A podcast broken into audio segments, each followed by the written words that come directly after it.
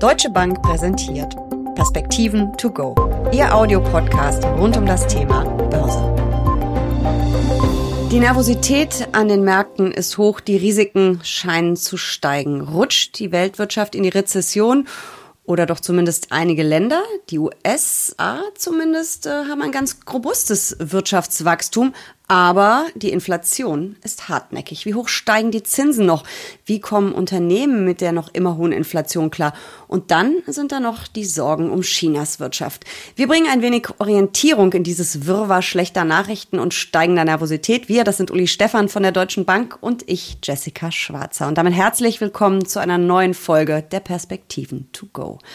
Uli, gefühlt lese ich im Moment nur noch schlechte Nachrichten, viele maue Prognosen, viel über Risiken.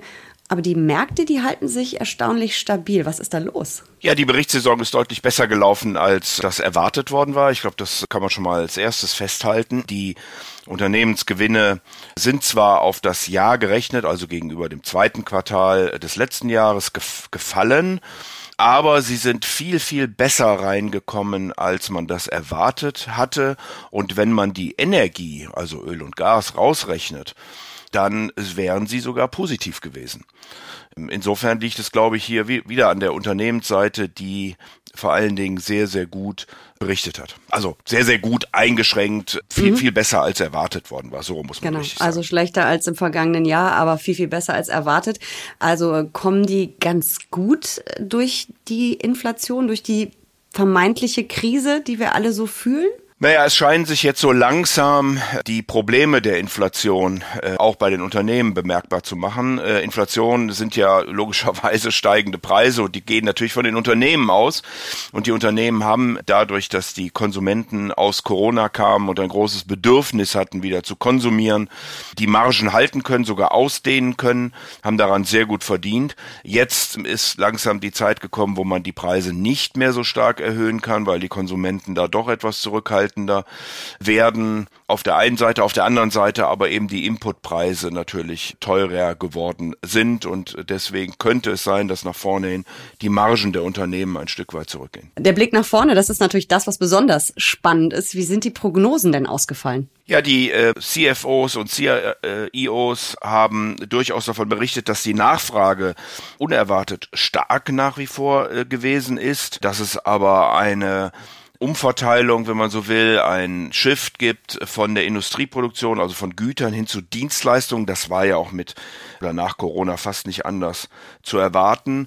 Äh, wahrscheinlich ist auch der Abbau der Lagerbestände relativ weit vorgedrungen. Trotzdem glauben die Unternehmenschefs, dass die Margen ein Stück weit unter Druck kommen könnten, wie wir das gerade schon beschrieben hatten, und äh, dass sie nach vorne hin auch ein Stück vorsichtig sind und möglicherweise eher Kredite mit den oder aufgrund der hohen Zinsen zurückzahlen werden, als dass sie großartig in Investitionen hineingehen und ihre Produktion oder ihre Angebote erweitern werden. Ähm, hatte es vorhin ja schon angesprochen, das US-Wirtschaftswachstum extrem robust. Äh, die Inflation ist zwar deutlich gesunken, aber auch irgendwie ein Stück weit doch ziemlich robust.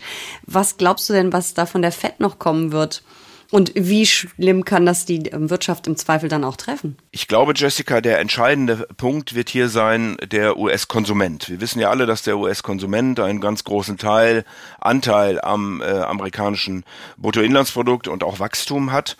Der amerikanische Konsument ähm, hat sich sehr gut bisher gehalten, was aber auch daran liegt, dass er in Corona und danach äh, Gelder zur Verfügung gestellt bekommen hat, die er zunächst mal aufs Sparkonto gelegt hat und diese Sparkonten sind jetzt sukzessive abgebaut worden.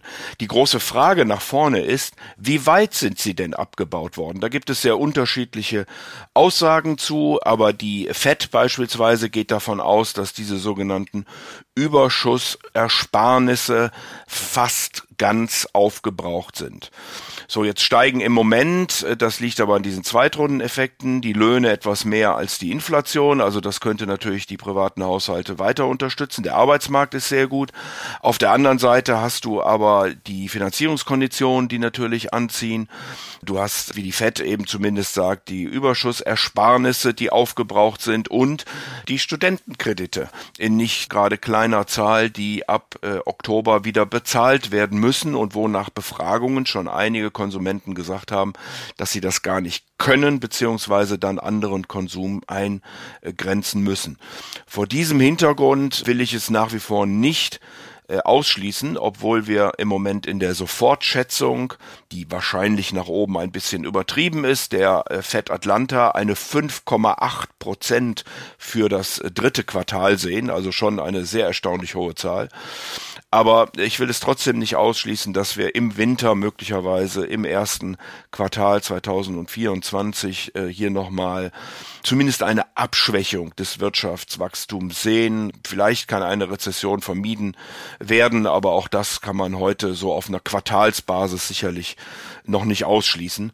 Aber wie gesagt, da wird es äh, von abhängen, wie der amerikanische Konsum weiterlaufen wird. Schauen wir doch mal ähm, auf Europa. Hier ist die Berichtssaison auch fast beendet, noch nicht ganz, aber fast. Ähm, wie ist es hier gelaufen und vor allen Dingen, ähm, wie sieht es wirtschaftlich hier aus? Ja, es ist äh, auf der, bei der Berichtssaison ganz ähnlich wie in den Vereinigten Staaten äh, von Amerika. Die Unternehmen haben auch aufs Jahr gesehen einen negativen Beitrag äh, hier erwirtschaftet. Also die Unternehmensgewinne sind blendet, muss man sagen, um fast fünf Prozent gefallen. Blendet, weil Europa noch nicht so weit ist in der Berichtssaison wie die Amerikaner und diejenigen, die noch nicht, die Unternehmen, die noch nicht berichtet haben, einfach mit den Erwartungen dann äh, dazu gerechnet werden. Also da also liegen. Es kann noch ein bisschen besser und ein bisschen schlechter werden, je nachdem, was da noch kommt. Genau, aber wir sind bei gut 80 Prozent, also sehr mhm. wird sich das nicht mehr verschieben. Es sind so knapp minus fünf Prozent gegenüber dem zweiten Quartal 2022. Die Unternehmen haben aber um 7,5 Prozent die Ergebnisse geschlagen, also die Schätzungen geschlagen, die vor der Berichtssaison äh, kursierten. Und würde man hier den Energiesektor herausrechnen, dann wären die Gewinne sogar um fast 12 Prozent gestiegen. Also das ist äh, eigentlich schon eine sehr erfreuliche Zahl und zeigt auch, dass die Unternehmensgewinne in Europa sagen wir mal, relativ robust laufen, obwohl die wirtschaftliche Situation mit nur 0,3 Prozent, zuletzt das Wachstum Deutschland eher in der Stagnation, sicherlich nicht so äh, besonders gut ist. Äh, der WIX-Volatilitätsindex, das ist ja ein Gradmesser für Nervosität an den Börsen, der ist äh, zuletzt auf den höchsten Stand seit März geklettert. Eigentlich ein Warnzeichen. Ähm, woran liegt das? An den Turbulenzen, die wir gerade in China sehen? Ich glaube, es gibt zwei Punkte, die hier für die rückläufigen Kurse in den letzten Tagen, ich würde das auch nicht überbewerten, sehen.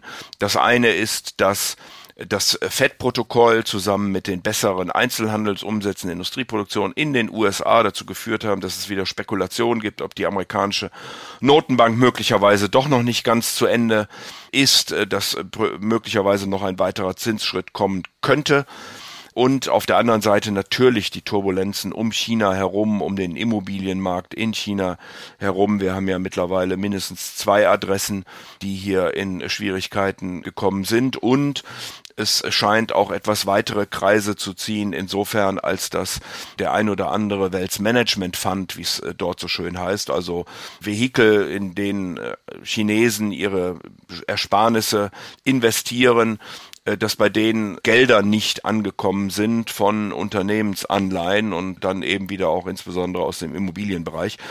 Also China sieht im Moment nicht so gut aus. Wir haben ja ohnehin schwaches Wachstum in verschiedenen makroökonomischen Daten und glaube, hier muss die äh, Politik doch nochmal stimulierend eingreifen. Ich glaube, das ist so spannend, das Thema. Das sollten wir uns vielleicht nächste Woche für den Podcast vornehmen. Jetzt schauen wir nochmal, wie wir diese ganze Gemengelage, die vielen schlechten, aber auch äh, teilweise recht guten Nachrichten und manchmal glaube ich auch, ich lese vielleicht die falschen äh, Internetportale, wo ich immer nur negative Schlagzeilen präsentiert bekomme. Klickt aber aber auch besser, wie ich als Journalistin weiß. Ähm, Ordnen wir das Ganze mal ein. Steht uns ein heißer Herbst bevor oder kommen wir um das Schlimmste drumherum, weil die Rezession in den USA wahrscheinlich oder vielleicht doch ausfällt?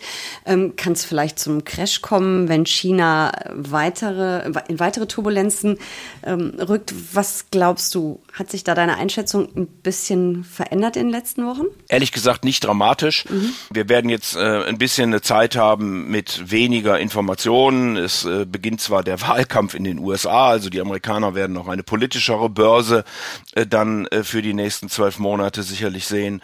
Wir haben nochmal Jackson Hall, wo vielleicht die Notenbanker sich äußern zu strukturellen Fragen. Es ist ja auch unter einer strukturellen Überschrift, äh, nämlich wie die Weltwirtschaft sich weiterentwickeln wird, zusammengefasst. Das Treffen, Jerome Paul wird am Freitag reden. Ich erwarte eigentlich nicht, dass er auf die äh, aktuelle Geldpolitik eingehen wird, aber möglicherweise wird er eben darauf eingehen, dass ja es Gerüchte gibt, die BRIC-Staaten würden eine eigene Währung herausgeben wollen, äh, die Diskussionen, um es mal nett so auszudrücken, zwischen den USA und China, solche Punkte werden da sicherlich äh, eine Rolle spielen und auch deren ökonomische Auswirkungen.